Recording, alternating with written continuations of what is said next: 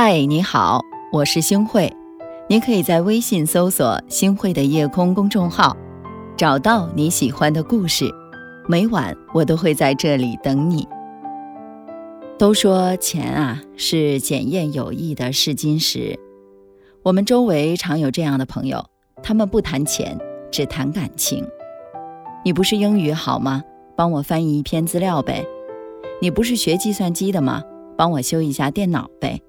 你不是文笔好吗？帮我写一篇总结呗。有一些朋友，他们从不谈感情，但每次聚会总是抢着买单。当然，还有一些朋友从不买单。钱能让你看清身边的朋友，哪个是真心，哪个是假意。吃饭抢着买单的人不一定真的有钱，但一定是很大方的。他把友情看得比金钱还重，而总是想着省钱占朋友便宜的人，自己做事儿也不会太大方，常会对任何事情都权衡利弊、斤斤计较。这样的人还是少结交为好。如果你想快速看清楚一个人，那就向他借钱，或者借给他钱。李嘉诚说：“什么最难？借钱。”许多年前的一个姐妹来我的店里转了转，简单的搭了几句话就走了。她走之后，我的妹妹特别惊讶地问我：“我怎么感觉你今天的状态不对？你俩不是闺蜜吗？怎么今天她来你店里了，你都显得那么的冷淡？”有件事儿过去好几年了，我一直没跟别人提起过。今天妹妹问我了，我才第一次拿出来。给他说，四年前我刚毕业的时候没有工作，一心想着自己做点什么，不能成为父母的负担。当时呢，就和家人商量了之后，感觉办个培训班还是不错的。就这样，他也成为了我的第一份职业。记得特别清楚，培训班筹划的差不多了，最后呢差了八百块钱，只要有了这些钱。就能和房东把合同一签，可以开工了。我本着不拿父母一分钱的原则，想着跟朋友借点儿，等着开班了收回了钱就还。思前想后，就他，因为好几个朋友里，就他的家境最好，而且呢，毕业的比我们都要早，已经结婚有工作了，算是最有经济基础的一个了。我想跟他借八百块钱。肯定是万无一失的，不好意思直说，我选择了发短信给他。让我这辈子都忘不了的是，半个小时以后，他是这么回复我的：“不好意思，我们家的钱都是我老公在管，我的零花钱都要跟他要，而且关键他这两天还出差，银行卡都带走了，真的没有钱借给你。”我当时看完了，直接懵了。谁都知道，平时家里都是她说了算，老公什么都听她的，怎么可能钱是她老公管的呢？就算是老公管，给朋友借点钱，应该不算是什么过分的事情吧？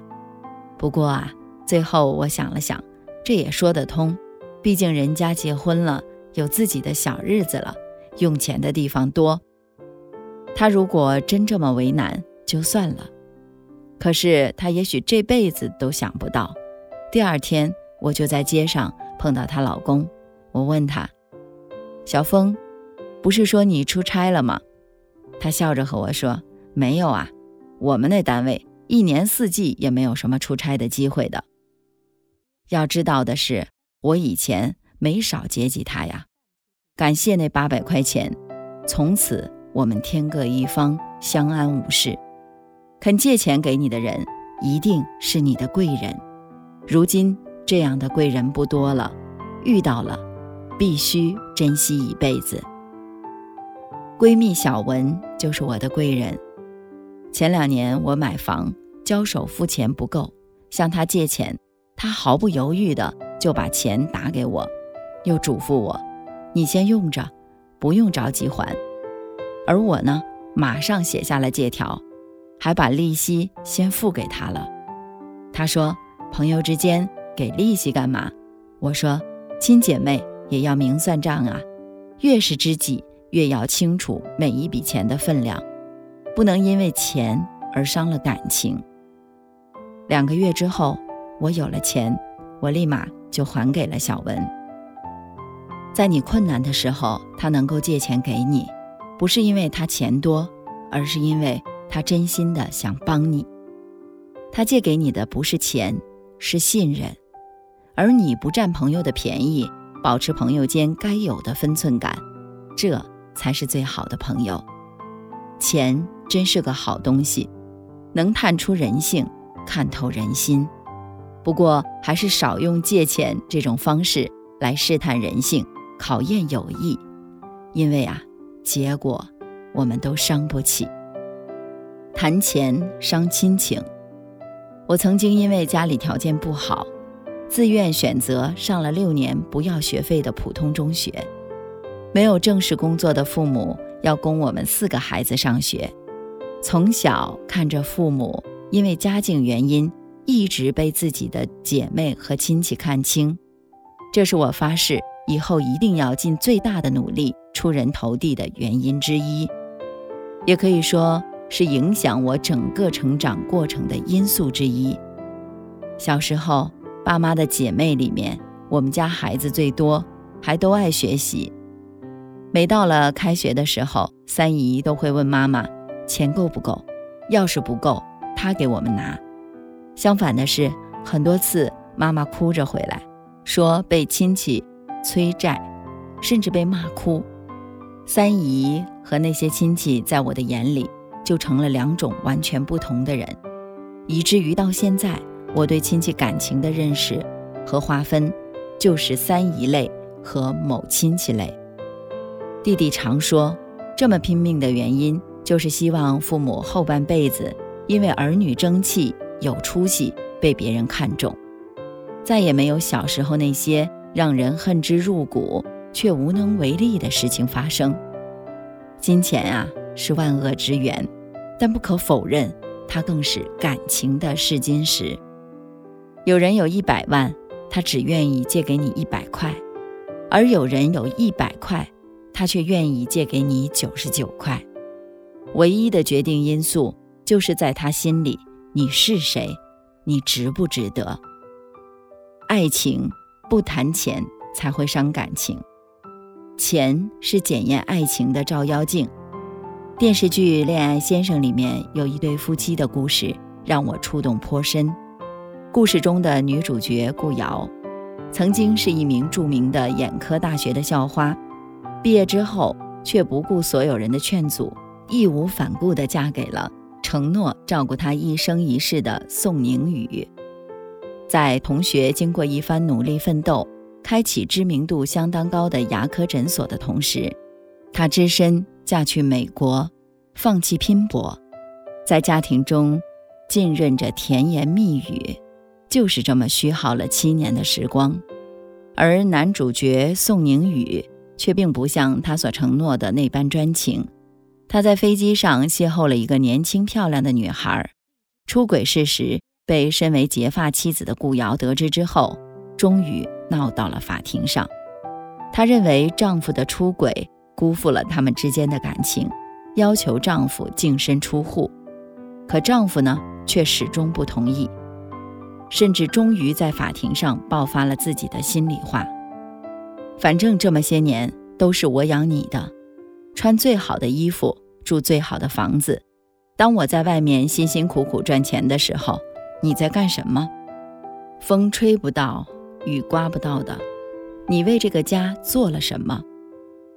曾经虚假的柔情和蜜意，终于在钱这个照妖镜面前，徒生出许多的不堪来。他不甘反驳地说：“你是不是忘了，当初我做全职太太，是你跪在地上求我的？”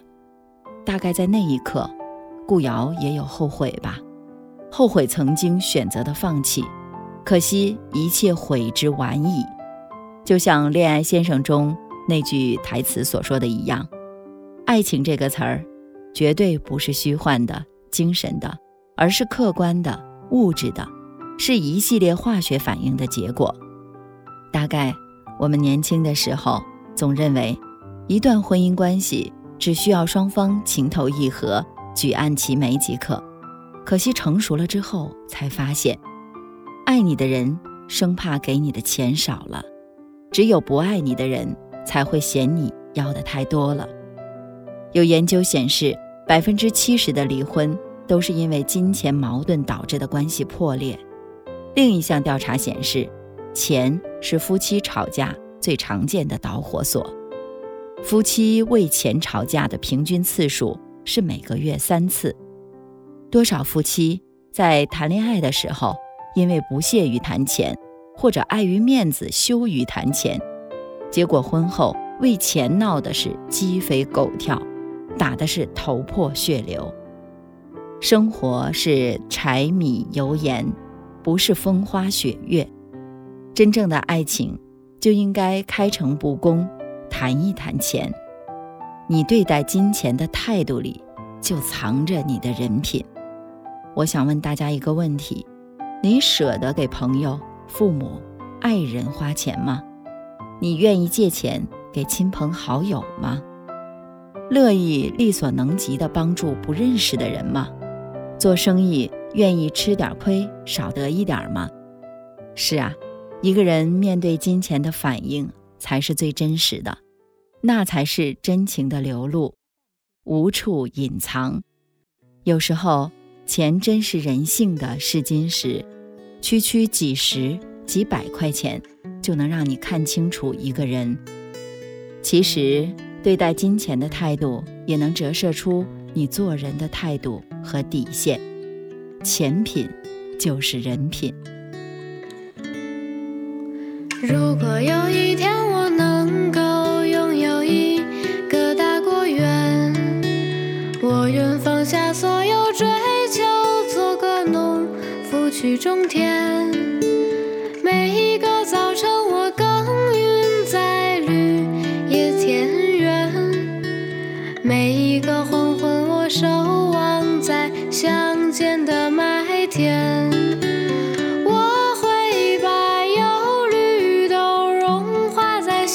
你，让孤独的心等待秋收的花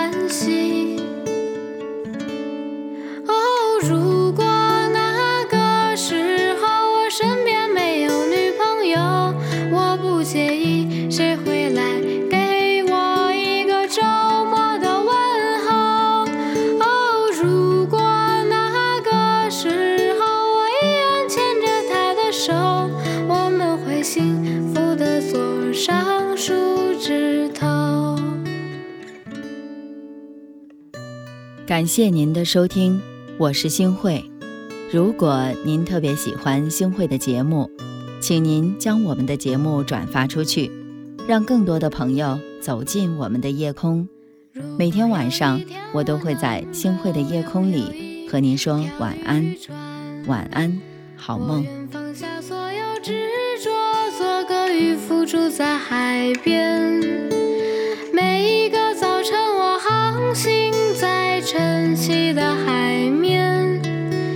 每